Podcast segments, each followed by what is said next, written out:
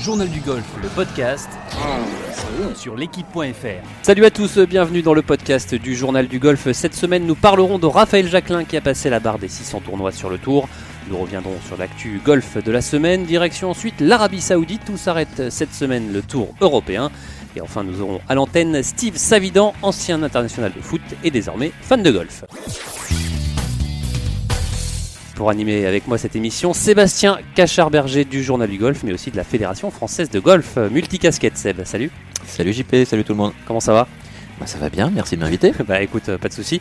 On débute tout de suite cette émission en prenant justement la direction du Tour européen avec beaucoup de choses cette semaine et notamment la victoire de Bryson de Chambaud à Dubaï. C'était euh, voilà, il a encore fait une démonstration de, force l'Américain qui s'est imposé pour la cinquième fois depuis un an. Euh, il était 99e mondial euh, il n'y a pas si longtemps que ça. Et le voilà désormais cinquième mondial. C'est fabuleux cette ascension de Bryson, Sébastien. Oui, bah, on s'y attendait un petit peu. Ça fait quand même quelques temps qu'on le voit venir. Euh, 5 victoires cette année, c'est énorme. Enfin, en un an, pas tout à fait cette année, vu que la première. Ouais, entre 2018 et 2019. Ouais. Voilà. Euh, non, là cette semaine, c'était ouais, c'était super impressionnant. Euh, toute la semaine, bah, il était dans le coup déjà depuis le début de la semaine, puis le dernier tour, moins 8 le dernier jour. Euh, c'était vraiment bluffant. Puis on, surtout, je pense qu'on va, on va revenir là-dessus, mais on l'a vu avoir des conversations avec son caddie assez hallucinantes où il parlait de, de critères pour, pour, pour prendre ses décisions. C'était de densité de l'air. densité de l'air. De, il prenait tout, tout vraiment en considération avant de taper son coup. Alors ça prend un peu de temps, mais c'est très efficace apparemment. Ouais, c'est ça. Euh, Bryson de Chambaud, euh, euh, le scientifique, hein, mathématicien, hein, on rappelle, hein, il a des clubs de la même taille des, du, fait, du pitch au, fer 4, au fer 3. Il a, des, il a ses clubs, ses fameux one lengths. il calcule tout. Il, il, a un œil très scientifique, ce Bryson de Chambaud, peut-être un peu trop même, Sébastien. Bah, peut-être trop, je sais pas, ça marche. Donc déjà, euh, c'est c'est très efficace, donc ça, c'est génial. Euh, en revanche, moi, ce que, ce que je trouve, et je suis pas le seul, parce que j'ai vu quand même quelques commentaires passer sur les réseaux sociaux, c'est que ça prend beaucoup de temps avant de taper un coup. Il met plus d'une minute. Alors, il n'est pas le gelant, euh, Voilà, il n'est pas le gelant. Il paraît qu'il y a une règle qui dit que c'est 40 secondes avant de taper un coup. Il est pas loin de doubler ce, ce, total. Il n'a pas été sanctionné, hein, évidemment. Euh, je vous propose justement, euh, pour en parler, d'accueillir tout de suite Rémi Bedu, Rémi qui est pro au golf de Montgriffon. Salut Rémi. Bonjour. Alors Rémi, euh, juste une question. Déjà, qu'est-ce que vous pensez, vous, de, de Bryson euh, de Chambaud ben, euh, Il, m'étonne. Il m'étonne parce que, par sa force de caractère déjà, parce que je le sens seul contre tous. Et, et, malgré tout, avec un système complètement différent, des clubs à la même taille, une façon de faire complètement différente, eh bien, euh, il reste euh, fidèle à sa, à sa façon de penser, et ça, je le trouve très courageux. Vous dites seul contre tous, mais justement seul contre tous dans, dans ce, on va dire, ce carcan technique? Ouais, voilà, parce que euh, je trouve que de, de plus en plus, et, et, même moi, hein, je, je pense que on essaye de d'aller de plus en plus vers un, swing naturel, le moins réfléchi possible, quelque chose où on essaye de se détacher de la technique. C'est ce qui, ce qui nous paraît euh, le, le, plus logique à tous. Eh bien, lui, au contraire, essaye, euh, grâce à des calculs, grâce à des, à des analyses, grâce à des statistiques, il essaie de se rassurer euh, grâce à ça. Donc il prend le chemin presque inverse, je trouve. Sébastien, une question pour vous, Rémi. Oui, c'est vrai qu'il a, il a un style de swing euh, bien à lui. On, on se demande, voilà, il a, il a l'impression que tout est, tout est verrouillé, euh, que rien ne bouge. Euh, comment, comment il va chercher de, de la puissance avec ce swing qui est assez unique? Alors, oui, le, le, le mot, j'ai bien aimé le, le, mot que tu as utilisé, c'est le mot verrouillé parce qu'en effet, et, et c'est vraiment son, son, son but avec ce swing sur un plan. Alors là, il n'y a pas plus, euh, il n'y a pas plus euh, one plane que, que, que ce swing-là, et il verrouille justement pour avoir un swing le plus euh, le plus régulier possible. Euh, pour l'instant, j'allais dire que euh, sa puissance, il l'attire malgré tout grâce à des à un physique encore athlétique et jeune. La grande question, c'est combien de temps il pourra jouer de cette façon-là? Euh, ça, je ne le sais pas. Mais pour l'instant, euh, pour euh, pour utiliser un swing comme il utilise, il faut être athlétique. Ouais, parce que c'est un swing qui est, qui est très physique, le, swing de, de Bryson de Chambaud. Ben oui, parce que en fait, euh, il y a très peu de, il y a très peu de levier. Euh, Il y a beaucoup de, il y a beaucoup de rotation, mais il n'y a pas non plus beaucoup de, de, de comment, de, de torsion entre le haut et le bas. Il n'y a pas, il y a pas énormément de facteurs X. Euh, donc euh, oui, oui, c'est quand même athlétique. ouais. Il faut, il faut du ressort, il faut du dynamisme. Alors, vous, vous pensez que dans, dans les années qui vont arriver, qui vont peut-être dans, dans 10 ans, il devra changer de swing, Bryson de Chambaud Ah ouais, je pense, ouais. Ouais, ouais. Ouais, je pense parce que c'est c'est un swing, euh, c'est un swing qui pour euh, pour garder de la puissance euh, ne, ne lui suffira plus. Donc là, il devra euh, il devra euh, apporter quelque chose de nouveau pour créer de la vitesse. Donc euh, soit du relâchement dans les poignets, soit créer du retard euh, euh, dans le dans dans sa descente, créer plus de rotation avec les hanches. euh, oui, oui. Sébastien? Ouais, j'allais vous demander si vous pensez que c'était un modèle à suivre, mais à vous écouter, on a l'impression que non, ce serait pas un modèle à suivre en fait. Alors, euh, c'est, ce serait, un- c'est un modèle à suivre euh, pour les pour les élèves euh, qui qui veulent qui veulent prendre des greens en régulation, qui veulent taper au milieu, euh, qui veulent plus perdre de balles. Qui Ah, veulent bien jouer au golf en gros. Non, non, c'est c'est un modèle, c'est un modèle à suivre, mais chacun, euh, je pense que chacun doit y trouver euh, quelque chose. Euh, J'aime bien cette euh, cette idée d'épicerie où on va chercher un petit peu euh, chez chaque joueur le ce qui nous plaît, quoi. Moi, chez De Chambaud, j'avoue que il y a des il y a des trucs que j'aime bien hein, et que je que je copierais euh, facilement. Hein. Alors justement, quand on est un, un joueur amateur, qu'on regarde le, le- le swing de, de Bryson de Chambaud, qu'est-ce qu'il faut prendre, qu'est-ce qu'il faut regarder euh, Ou est-ce que quand on est enseignant comme vous, c'est un casse-tête de dire euh, bah tiens, tu dois prendre ça dans ton swing? Euh, non, parce que euh, alors évidemment, ça dépend de, de, de l'élève que l'on a en face de soi. Là, euh, on en voit arriver, hein, évidemment, vous vous doutez bien. On en voit arriver hein, euh, et qui nous disent ah bah tiens, moi j'aimerais bien me rapprocher du, du, swing de De Chambaud. Ça a l'air de marcher. Alors attention parce que euh, bah, le swing de De Chambaud, il marche pas avec tout le monde. Il faut un certain état d'esprit. Euh, et évidemment, euh, tous ceux qui sont naturels, instinctifs, sensoriels, visuels, vont avoir du mal à s'inspirer du swing de De Chambaud. Mais là, j'ai un ou deux élèves en tête, et dont un qui m'a écrit ce matin un petit un petit message sympathique, euh, qui eux s'intègrent complètement euh, dans dans la méthode de Chambaud parce que euh, bah, ils notent euh, ils notent toutes les distances qu'ils parcourent. avec le l'herbe dans le bon sens, l'herbe à contre, La densité de l'air même. pitch, à combien ça roule. Comment? La densité de l'air même. Ouais, alors mes élèves n'en sont pas à la densité de, de l'air, mais par contre, oui, j'en ai qui font attention à, à rough, euh, fairway. euh, ouais, ouais, non, non, j'en j'en ai qui commencent à calculer. Alors Sébastien c'est des joueurs qui s- c'est des joueurs qui sont single player. hein. Et Est-ce que euh, est-ce que c'est pas un peu trop? Alors évidemment, faire une différence entre le rough et le fairway, euh, ça, ça paraît logique, mais quand on voit De Chambaud justement parler de la densité de l'air, euh, bon, euh, on se doute quand il n'y a pas une différence d'altitude énorme, est-ce que euh, ça change vraiment quelque chose entre chaque coup de devoir penser à ça? En, quoi- en gros, est-ce que trop de technique tue la technique quoi? Trop de réflexion. en Ouais, tout trop de cas, réflexion. Est-ce qu'il se- prend trop la tête, euh, Bryson de Chambaud en gros? Rémi? Euh, ben, moi je moi je dis que il- à son niveau, à son niveau, s'il veut gagner un point euh, par-ci par-là euh, pour être devant les autres, moi je pense qu'il a raison de se prendre la tête et j'avoue que j'ai été très attentif euh, à ses études euh, avec le, le Flyscope où il avait regardé euh, combien il parcourait quand l'herbe était dans le avec, euh, combien il parcourait avec l'herbe contre, herbe sèche, herbe mouillée.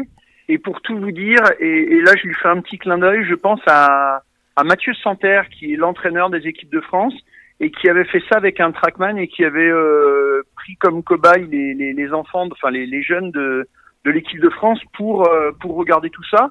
Et euh, bah, c'est vrai qu'au niveau des étalonnages, et puis après quand il faut aller chercher des, des drapeaux un peu coincés dans les dans les coins des greens, bah, c'est bien utile quand même. Alors Ouais. dernière, dernière question, euh, Rémi, est-ce que euh, finalement Bryson de Chambaud c'est pas le, bah, le, le joueur de l'avenir Est-ce qu'on va, va dans, dans, les, dans le futur voir de plus en plus de, de joueurs comme ça? Non, je, je, je pense pas. Euh, je pense pas que ça va être le, le, ça va pas être le modèle parce que euh, justement il est un petit peu euh, comment euh, il, il manque de il manque de, de spectacle, je pense. Et euh, on voit beaucoup de commentaires où euh, il est un peu comment on dit boring, tu sais, il est ennuyeux. Et, euh, et je pense pas que ça va devenir un, un, un modèle. Par contre, oui, je pense, comme je disais tout à l'heure, que certains joueurs qui sont un petit peu analytiques vont aller chercher le résultat de ces expériences. Par exemple, sur euh, faut-il laisser le drapeau, oui ou non. Là, je pense que euh, il a fait avancer le, il a fait avancer le, le, le, le problème parce que lui a fait les, a fait l'expérience. Lui, il pouvait pas se, se contenter de peut-être. Euh, on, on le voit gagner un majeur, un majeur cette année, euh, Bryson de Chambaud. Alors, moi, je, moi, je le vois gagner un majeur et je le vois gagner un majeur euh, type US Open où la réaction des balles sur les greens ou est très est très importante où justement on va avoir besoin de calculer euh, précisément où il faut faire tomber la balle et voilà, je le vois pas gagner par exemple un British Open, mais je le vois gagner un un, un tournoi style US Open. Ouais, ouais, là je le vois bien. Ça marche. Merci beaucoup euh, Rémi pour, euh, pour toutes ces Voilà, explications. je vous en prie. Allez, à plus tard. Salut à tous. Vous êtes toujours à l'écoute du podcast du Journal du Golf. Euh, Sébastien, je crois que vous avez d'ailleurs envie de parler de Justin Rose euh, qui s'est imposé cette semaine à, à Torrey Pines. hein. on le rappelle, 10 victoires sur le PGA Tour pour le numéro mondial. C'est euh, c'est top, quoi. C'est super victoire pour. euh, Une, Pour très, ouais, une très très très belle victoire, euh, vraiment impressionnante. euh, il a pris la, la tête euh, après deux tours. Il avait déjà fait un super premier tour, mais bon, le premier tour c'était, vous savez, il jouait sur deux parcours les joueurs. Il y avait un parcours nord, parcours sud. Et c'est c'est- parcours sud le plus difficile, on le rappelle, qui fait. déroulé l'US Open en 2008, euh, dernière, euh, dernier majeur de Tiger Woods. Tout à fait, tout à fait. Et Justin Rose qui jouait sur le parcours le plus facile le premier jour, qui avait fait moins 7 je crois, qui était euh, bah, dans le coup, mais derrière euh, John Ram. Et puis après, il a pris la tête le deuxième jour et il a été énorme le week-end.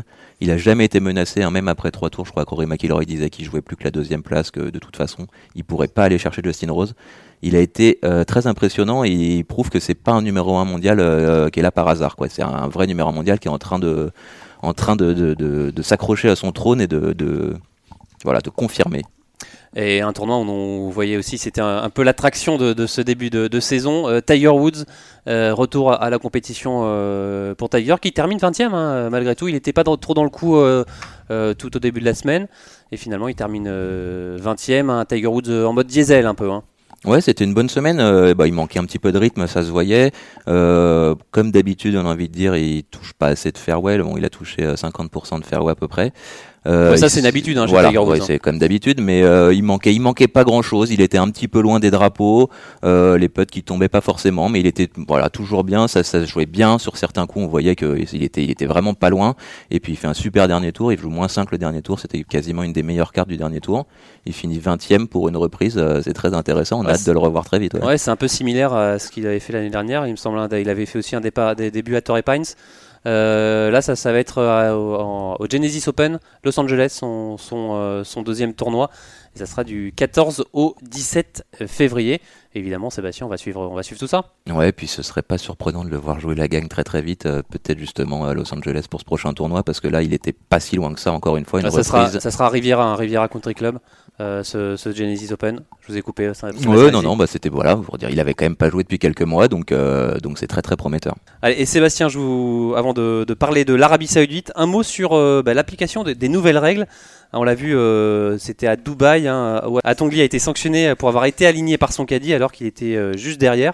Mais au vu des images, ça paraît sévère, hein, Sébastien. Ouais, ça paraît super sévère. Je sais pas si vous avez vu vous les images, mais euh, effectivement, donc on voit que le caddie est euh, effectivement dans la ligne du putt. Euh, il regarde la ligne à Otongli qui se met à l'adresse pile au moment où son caddie est en train de partir. Alors ils n'ont pas le droit d'être en même temps. En fait, la caddie n'a pas le droit d'être derrière son joueur quand il quand il se met en place. Ouais, ça, mais là, ils se croisent vraiment. Ils se croisent. On a l'impression que ça a été appliqué vraiment très très très sévèrement. Et puis ça lui a coûté deux coups. Et deux coups, ça lui a coûté la troisième place, à peu près 100 000 euros, pas mal de points euh, à la race au Dubaï. Donc euh, c'est quand même euh, Ouais, c'est très, pas sans très dur pour lui, ouais. Allez, on file tout de suite euh, en Arabie Saoudite où, euh, le Tour européen pose euh, ses valises. Premier tournoi de son histoire hein, en Arabie Saoudite. C'est un tournoi qui a un peu fait polémique, Sébastien. Bah, le tournoi en soi n'a pas forcément fait polémique, c'est plutôt bah, la destination. Oui, on peut, on peut se dire qu'est-ce qu'ils vont faire là-bas. Euh. Surtout qu'ils ont, ils ont essayé d'inviter des, des, des, gros joueurs, hein, style Tiger Woods, ouais, Tiger a refusé. Qui, a décliné. Il y a quand même du beau monde. Hein. Il y a quand même Dustin Johnson, il y a Bryson de Chambaud qui y retourne encore. je n'ai plus la liste sous les yeux, mais je crois qu'il y, y, a une trentaine de joueurs du top 50 mondial, donc c'est ça va être un très très beau champ de joueurs pour une première. Je pense qu'ils ont fait marcher le carnet de chèques. Et, du coup aussi on retrouve euh, quelques Français, dont notamment euh, Clément Sordet. Justement, on va lui poser la question sur euh, le fait d'aller en Arabie Saoudite avec tout ce qui se passe même politiquement. Bah, est-ce qu'il a décidé, est-ce qu'il a regardé, est-ce qu'il n'a pas regardé? On l'écoute. Je sûr que c'est compliqué, compliqué un peu ce qui se passe là-bas, mais après j'ai un métier. si ça peut être le tournoi qui me fait garder ma carte ou qui fait gagner un tournoi, bah, j'irai. Donc, mm. Donc là, je suis dans une situation où je peux pas choisir, euh, je peux pas choisir mon calendrier en plus de la, au niveau de la fatigue et encore moins de ce qui se passe politiquement là-bas. Donc euh. voilà, Clément Sorder qu'on retrouvera en Arabie Saoudite, hein, un son qui a été euh, fait par Lionel Vela notamment, hein, c'était à, Maurice. Voilà, on retrouvera notamment aussi Raphaël Jacquelin, Romain Langasque.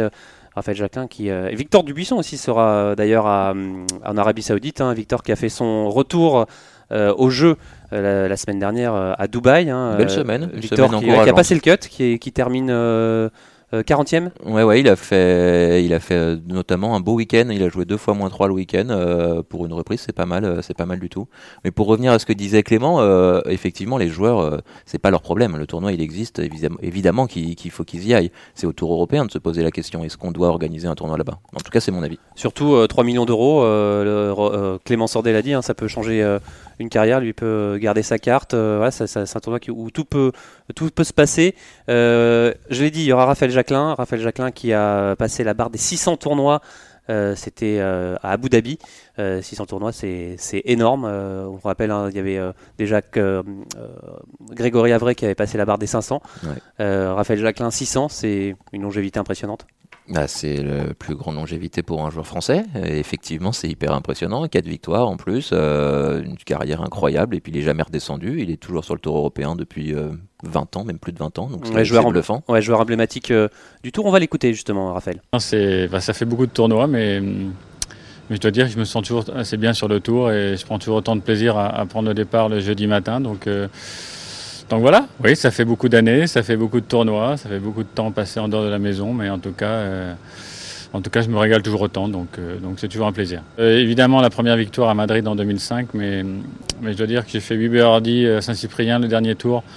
C'était la pré-qualif des cartes européennes et ça m'a permis justement de, de me qualifier pour la finale, puis ensuite d'avoir une catégorie en 96 et ensuite euh, faire toute ma carrière sur le tour depuis 97. Donc, euh, donc je dois dire que c'était le, je pense que c'était la clé de, la clé de ma carrière. Du Raphaël Jacquelin sur le tour depuis 1997, c'est impressionnant. Et pour, pour en parler, je vous propose d'accueillir justement euh, Grégory Avray, Grégory qui est un, des grands potes hein, de, de, de, Raphaël Jacquelin. Ils ont vécu plein d'années ensemble sur le Tour européen. Ils ont été aussi dans le staff de l'équipe européenne de Ryder Cup en septembre dernier. On l'écoute, euh, on va le recevoir, euh, Grégory. Alors bonjour Grégory. Bonjour. Alors euh, vous, vous connaissez Raph Jacquelin depuis toujours. Hein, vous, qui avez atteint la barre des, 500 tournois il y a un an, le voir passer cette barre des, 600 tournois, c'est énorme. Oui, ouais, c'est énorme. Oui, bien sûr. Bon, c'est énorme, mais c'était, enfin, c'est pas franchement une surprise. Je pense qu'il va d'ailleurs continuer encore pas mal de temps il est, euh, il est physiquement euh, euh, vraiment au point. Il a compris très vite que, que c'était une donnée importante de, de ce sport et, et c'est pour ça qu'aujourd'hui il a, il a toujours ce niveau, ce niveau de jeu notamment. Et puis il se remet régulièrement en question. Il travaille énormément. C'est un joueur très technique, très complet. bon, voilà, c'est pas étonnant de, de voir arriver à, à ce chiffre, même si ça reste un chiffre euh, effectivement très impressionnant.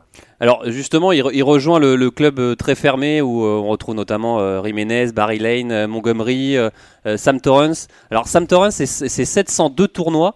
Alors on a calculé avec 25 tournois de moyenne par an, il faudrait que Raphaël reste encore 4 ans sur le tour pour, pour battre Sam Torrance. C'est possible selon vous? Ah bah moi j'ai aucun doute sur le fait que ce soit possible.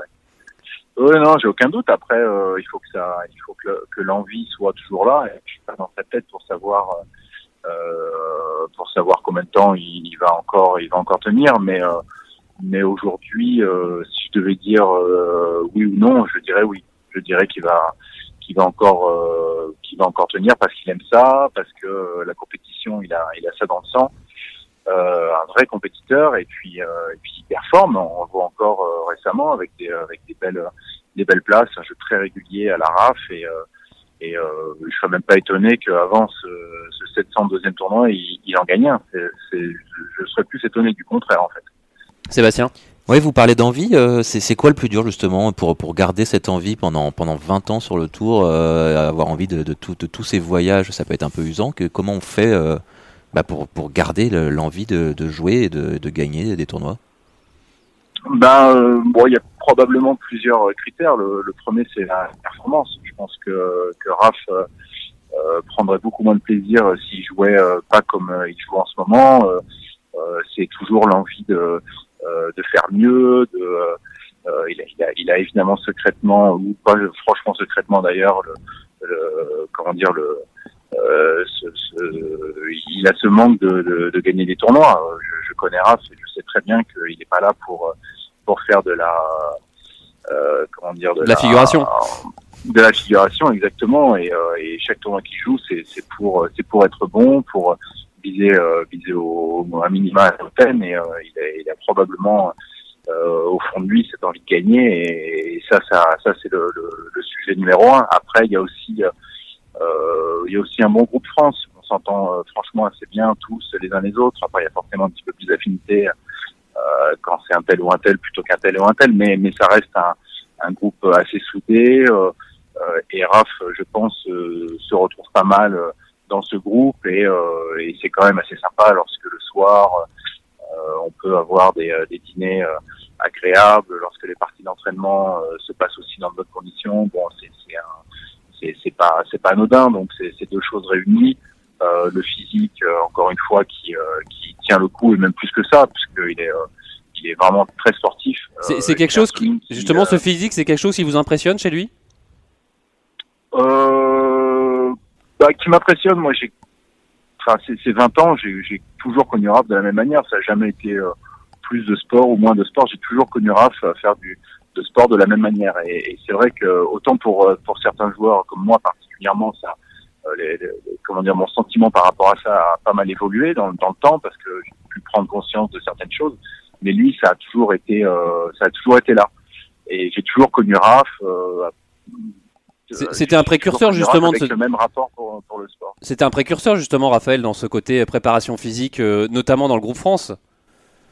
Ouais, ouais, ouais, c'était plutôt euh, plutôt quelqu'un qui avait euh, qui avait bien vu ça euh, tout de suite. Ouais, ouais, c'est vrai. Alors vous, vous êtes arrivé sur le tour en 2001. Euh, vos premiers souvenirs avec Raph, c'est c'est quoi vos, vos, la première fois que vous l'avez vu, les premiers moments euh, euh, sur le tour ou même avant? Bah, Les premiers moments, c'est tout un tas de parties d'entraînement. Déjà clairement, si j'ai si j'ai fait aussi longtemps du, du, golf sur le sur le tour européen, c'est aussi et, et, vraiment grâce à Raph parce qu'on a été euh, beaucoup ensemble euh, dans, pendant les parties d'entraînement. On a beaucoup débriefé euh, certaines parties, certains tournois. il a toujours été derrière moi dans, dans, les moments délicats. Il a toujours soutenu. Il a toujours été le premier à me féliciter lorsque les choses se passaient bien. Ça a vraiment été un un grand frère. c'est d'ailleurs toujours oui un grand frère exactement. Et, et, et les souvenirs, j'en ai pas en particulier, même si bon, il y a deux trois trucs qui me reviennent à, à la tête là tout de suite, mais ça je peux pas franchement vous en parler. Donc euh, par contre, des trucs perso, d'entraînement et non, mais on a passé de, de, très très bons moments et aussi dans les évidemment dans les dans les moments de vie et, euh, et c'est vrai que lorsque notamment euh, j'ai divorcé, euh, il a été très présent avec sa femme, euh, avec qui je m'entends très bien aussi. Bon voilà, c'est de vrais amis. Donc bah, il m'a apporté ce qu'un ami apporte à, quelqu'un d'autre. Donc donc évidemment c'est quelqu'un qui m'est qui m'est très cher. Après toutes ces parties d'entraînement que j'ai pu faire avec euh, avec lui, mais avec Barry Lane aussi. D'ailleurs, euh, vous en parliez un peu plus tôt, et Thomas Levet aussi. Euh, c'est vraiment trois mecs avec qui j'ai appris le golf, avec qui j'ai grandi sur le Tour européen sur ces, je dirais, quatre, cinq premières saisons.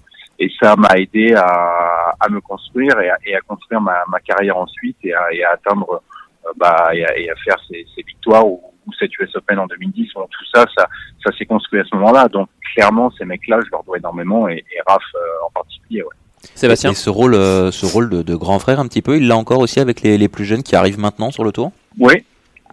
Oui, oui, là, il n'est pas, il est pas avare de conseils, il n'est pas avare de, euh, de, de, de, de, de ce temps qu'on peut passer euh, tous ensemble. C'est parti euh, encore une fois d'entraînement. Euh, Lorsqu'on joue avec lui en, en tournoi, c'est aussi, c'est aussi agréable. Euh, Et puis, euh, et puis voilà, quand on lui demande quelque chose, euh, soit un avis, soit un conseil, euh, euh, bah, c'est une vraie discussion. C'est pas quelque chose qui, euh, euh, qui va traiter comme ça par-dessus l'épaule. C'est un vrai, euh, c'est un vrai sujet. Euh, euh, voilà. c'est- Non, Le- non, Raph, c'est Raph, c'est ça, et même avec les jeunes aujourd'hui. ouais. Le meilleur conseil qu'il qui, qu'il a pu te, vous donner, euh, justement, euh, Raphaël? Euh, Le plus marquant, en tout cas. Le plus marquant, il n'y a, pas vraiment de moment marquant. euh, c'est- plus un, un mec qui a toujours été là en fait. C'est plus ça. Le, enfin, il n'y a, pas un moment où il s'est dérobé. euh, euh, il, il a toujours été là. C'est plus ça. Après, il n'y a pas vraiment une, euh, une Un moment précis, en, ouais. en particulier. Non, il n'y a pas vraiment de euh, de choses très précises. Il a, il a été encore une fois pendant euh, pendant ces moments délicats là, vers 2007-2008. euh, il a été assez présent. C'était hors golf et, euh, et c'est vrai que que ça a été euh, que ça a été des Bon, moi je, je partais en tournoi ça me vidait la tête et ça, me- ça me faisait du bien. Et c'était notamment grâce à lui. Donc euh, donc euh, Alors- là-dessus je m'en rappelle pas mal. Justement, Ra- Raphaël Jacquelin, c'est c'est, pour le moment 4 victoires sur, sur le tour, dont cette dernière à, à l'Open d'Espagne après 9 trous de, de playoff. Vous y étiez? Vous, a- vous avez vécu aussi ce moment ou euh, alors je sais pas sur place. Euh, je crois j'avais joué le tournoi mais j'avais peut-être coupé le cut. C'était assez dingue quand même, ce- oui, ce oui, dénouement. je me, je me rappelle ouais ouais un dénouement assez dingue. Un dénouement assez dingue euh, à El Salaire je me rappelle. Ouais ouais bah 9 trous playoff je crois que c'est bah, c'est d'ailleurs le record hein, je crois donc euh, donc c'est oui, c'est drôle. C'est drôle de, de gagner comme ça sans Allez, pour terminer avec, avec, euh, avec vous, euh, Greg, euh, votre programme cette, cette saison, pour vous, ça va être euh, Challenge Tour à fond ou comment ça va se passer là? On sait que... Euh, ouais, d'ici euh, d'ici le Challenge Tour, je- j'espère jouer quelques tournois du Tour, notamment Oman, le Qatar, probablement le Kenya, peut-être l'Inde. voilà, j'espérais jouer secrètement, enfin secrètement, j'espérais faire le, le trophée Assam 2. Et malheureusement, j'ai vu récemment que il y a un tournoi du le premier tournoi du Challenge Tour est la même semaine, donc j'irai probablement pas et j'attaque effectivement le Challenge Tour pour pour me donner une vraie chance de, de revenir et de repasser un peu de temps avec Raph notamment et puis et puis les autres. Euh, voilà, je, je, je joue cette carte parce que à mon sens c'est la, la c'est ma meilleure chance de, de revenir, euh, voilà, de faire une pleine saison sur le Challenge Tour, même si ça va être dur, euh, un nouveau tour avec des jeunes euh, qui ont le, le couteau entre les dents. Mais euh, j'ai l'impression que j'ai une carte à jouer et, et j'ai envie de, j'ai envie profondément de, de jouer encore. Donc, euh, voilà, vous, vous avez des euh, infos je Est-ce que vous, a- vous avez des infos sur le, sur le calendrier du Challenge Tour Parce que, que ça, ça, ça commencera en avril, c'est ça ou, ou avant Ça commence fin avril, voilà exactement. Le, En que Chine le week-end 26-27 par là. Non, ça se fait en Turquie. D'accord. Euh, la semaine suivante, c'est en République tchèque. Euh, ensuite, il y a une semaine euh, off. Et ensuite, c'est re en, Ré- en République tchèque. Ah non, il y a un tournoi en Espagne aussi que je zappe. Alors, peut-être que le tournoi en... Enfin bon, voilà, c'est fait. D'accord. Espagne, Turquie, République tchèque, République tchèque. Ça commence. Ok, ça marche. Ben, merci beaucoup, Voilà. euh, Grégory. À bientôt. Eh ben, de rien. Et à bientôt. Allez, sans plus attendre, je vous propose de joindre Steve Savidan, ancien joueur emblématique euh, de Valenciennes notamment, hein, entre 2004 et 2008. 153 matchs, 63 buts, une sélection en équipe de France. Et un arrêt de carrière brutal, hein, Sébastien, alors qu'il doit être transféré de Caen à Monaco. Une anomalie cardiaque est, dé- est décelée et ça met fin à sa carrière dans le foot. Résultat, il se met au golf. On l'appelle tout de suite, euh, Steve Savidan? Bonjour Steve Bonjour. Alors racontez-nous un peu comment vous, comment vous avez découvert le golf? Euh, bah, tout simplement, un petit peu comme euh, comme un petit peu tout le monde, hein, accompagné par un ami et euh, et puis bon bah après de façon très chronophage comme euh, tous les golfeurs. Mais en tout cas oui c'est c'est Antoine Cambourin qui m'avait fait une découverte. Et, euh, et après en plus surtout c'est qu'à l'arrêt de ma carrière en fait c'était la seule euh, seule discipline où je peux avoir une licence. Vous, vous l'avez dit, hein, c'était un, un- un moyen de, de vous, de vous défouler, c'est ça? Oui, oui, parce que bon, en fait, bah, je pouvais pas, je pouvais pas jouer au foot, donc, euh, donc bah voilà, ça m'a permis euh, vraiment de, de trouver une très bonne discipline qui me correspondait à ce moment-là. Alors justement, que- quelle a été votre réaction quand, euh, quand on vous a dit ça, que vous pouviez uniquement faire du golf? Pour vous, c'était un sport le golf? Ah oui, ça en était un parce que j'avais déjà vu des compètes et puis j'avais déjà des potes qui jouaient, mais euh, mais c'est vrai que je m'attendais pas à un effort aussi intense.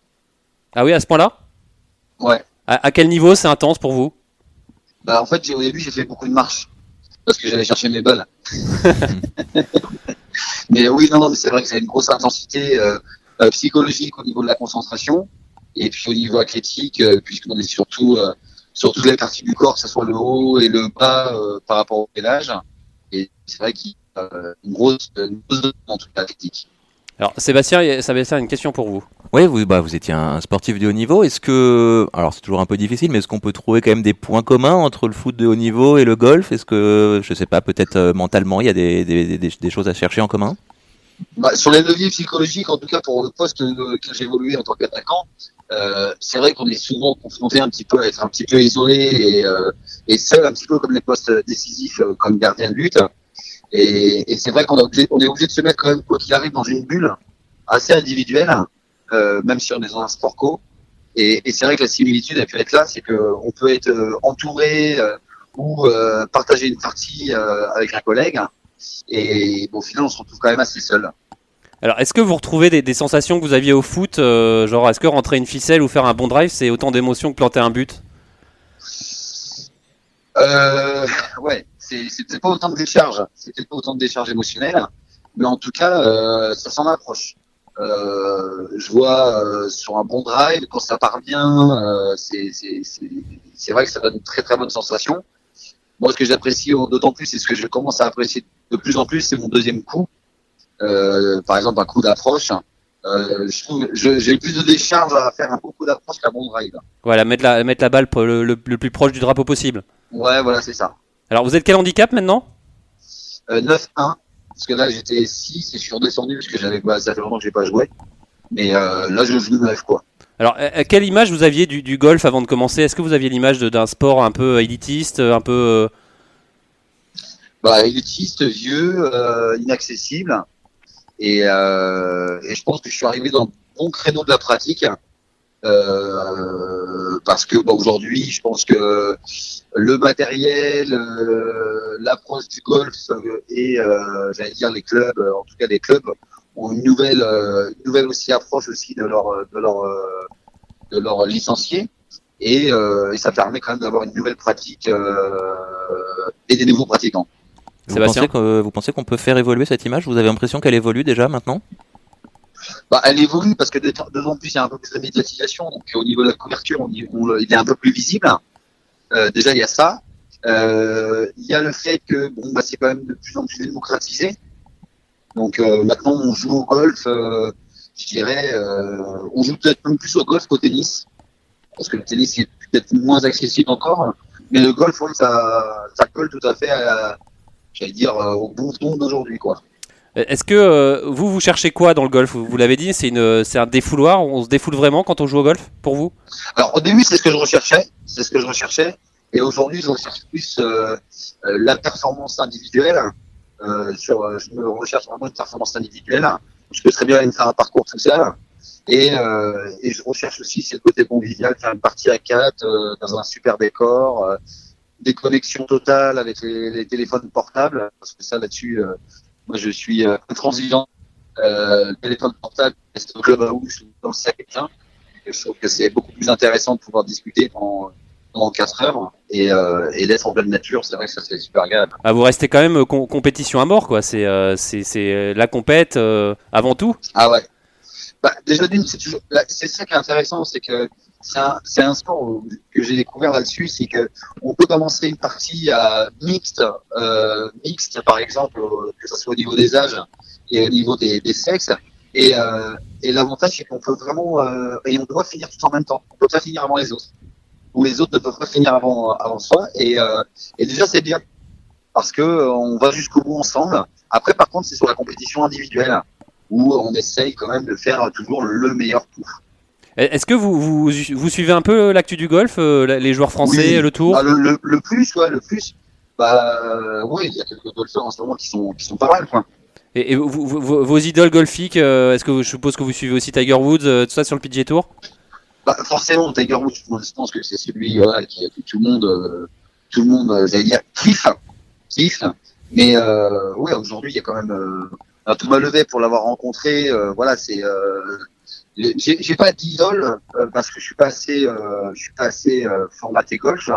Mais en tout cas, oui, il y a des choses que j'apprécie quoi, dans golf. J'aime bien regarder la Ryder parce que c'est sympa. J'aime bien regarder des compètes à, à 23h30 parce que parce que je la regarde en, en, replay. Euh, ça va pas. Je me regarde, je peux bien me regarder 3-4 heures de golf. Quoi. Voir, voir un joueur comme euh, Raphaël Jacquelin qui a passé, euh, qui a fait 600 tournois sur le, Tour européen, ça c'est quelque chose. En foot, on peut pas atteindre ce, score. Enfin, on peut faire 600 matchs, mais c'est, euh, euh, au golf, on, peut avoir une longévité hein, impressionnante. Alors, on peut avoir une longévité puisqu'on, bon, déjà, il y a quand même beaucoup moins de monde quand même. hein. Il y a quand même beaucoup de monde sur le circuit, en tout cas français euh, et européen. On parle de l'élite. Mais après, c'est vrai qu'une fois qu'on est, je pense qu'une fois qu'ils sont là-haut, les mecs, les mecs cartonnent tous les, tous les, tous les week-ends, quoi. Puis c'est vrai qu'ils ont des trêves très très courtes. hein. Donc, euh, 600 tournois, euh, ouais, c'est énorme, quoi. Vous, ça, ça vous impressionne le, le- le côté, euh, on va dire un peu euh, physique, parce que quand on voit tous, tous ces joueurs, c'est, de, de vrais athlètes. C'est, vous imaginiez avoir, enfin, quand, quand on voit des golfeurs qui soient comme ça? Non, honnêtement, non. Non, mais qui imaginait qu'un rugbyman il y a 15 ans euh, euh, fasse euh, ça, 1m95 et euh, 90 kilos et qu'il soit tanké alors que avant, par exemple, c'était un premier et puis il fallait qu'il fasse plus de 100 kilos. Euh, je pense que le, sport de haut niveau évolue euh, et les sports de haut niveau euh, se normalisent. Donc le golf était son porte un petit peu là-dessus sur la normalisation athlétique.